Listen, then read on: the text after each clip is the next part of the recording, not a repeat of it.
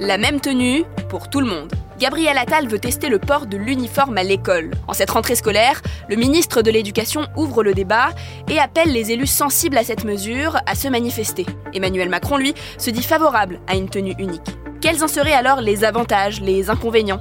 Et pourquoi est-ce que le gouvernement se lance dans cette expérimentation? On pose la question à Laurent Neumann, éditorialiste politique à BFM TV.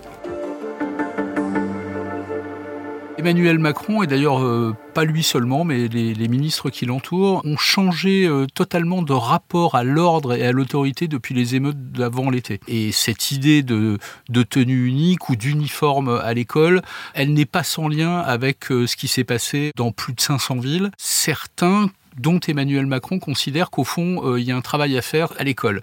Et donc, euh, les décisions qui sont prises dans cette rentrée concernant, par exemple, l'interdiction de l'abaya ou l'expérimentation possible, sinon de l'uniforme à l'école, au moins de la tenue unique, euh, ne sont pas sans lien. Alors, cela dit, c'est pas la seule raison, évidemment. Il y a la volonté aussi d'envoyer un signal à l'opinion publique, qui est très demandeuse, tous les sondages le disent, d'un retour de l'ordre, de l'autorité à l'école et pas seulement.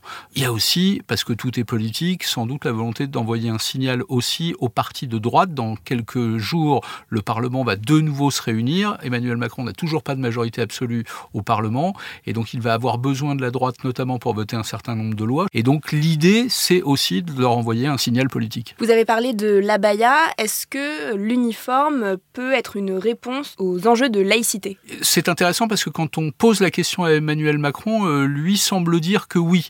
Il semble dire que c'est une façon de régler tous les problèmes de tenue vestimentaire, que ce soit l'abaya, mais il inclut les problèmes de, de tenue euh, excentrique. Euh, donc il pense que ça peut résoudre tout ça.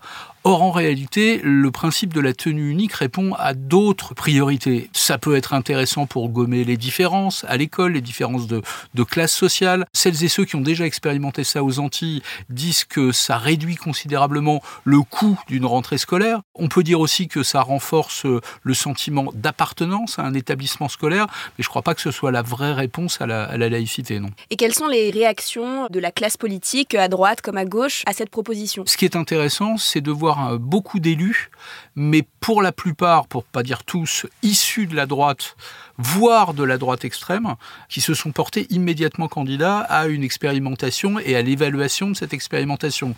C'est le cas par exemple de, Martine Vassal, la présidente euh, anciennement LR euh, du département des Bouches-du-Rhône. C'est le cas d'Éric Ciotti qui dit qu'il est partant pour expérimenter la, tenue unique dans tous les collèges des Alpes-Maritimes. C'est le cas aussi d'un certain nombre de maires, je pense à Louis Alliot à Perpignan pour le Rassemblement national ou Robert Ménard par exemple à Béziers. À gauche, pour le coup, c'est on est plus que mesuré, pour pas dire aussi hostile, autour d'un principe assez simple d'ailleurs, c'est de dire euh, tout ne se limite pas aux tenues vestimentaires. L'école rencontre un nombre de problèmes considérables. On manque de profs, on manque d'accompagnants pour les élèves en situation de handicap, et je parle même pas de l'attractivité des salaires. Bref, l'école rencontre un, un nombre incalculable de problèmes. On voit bien que la question de la tenue à l'école n'est pas une réponse à l'ensemble de ces problèmes.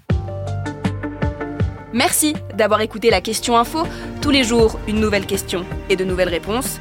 Vous pouvez retrouver ce podcast sur bfmtv.com et sur toutes les plateformes d'écoute. À bientôt!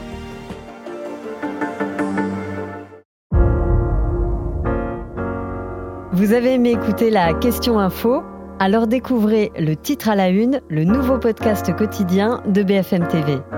Les grands récits de l'actualité, des témoignages intimes, c'est tous les soirs sur vos plateformes préférées. À bientôt!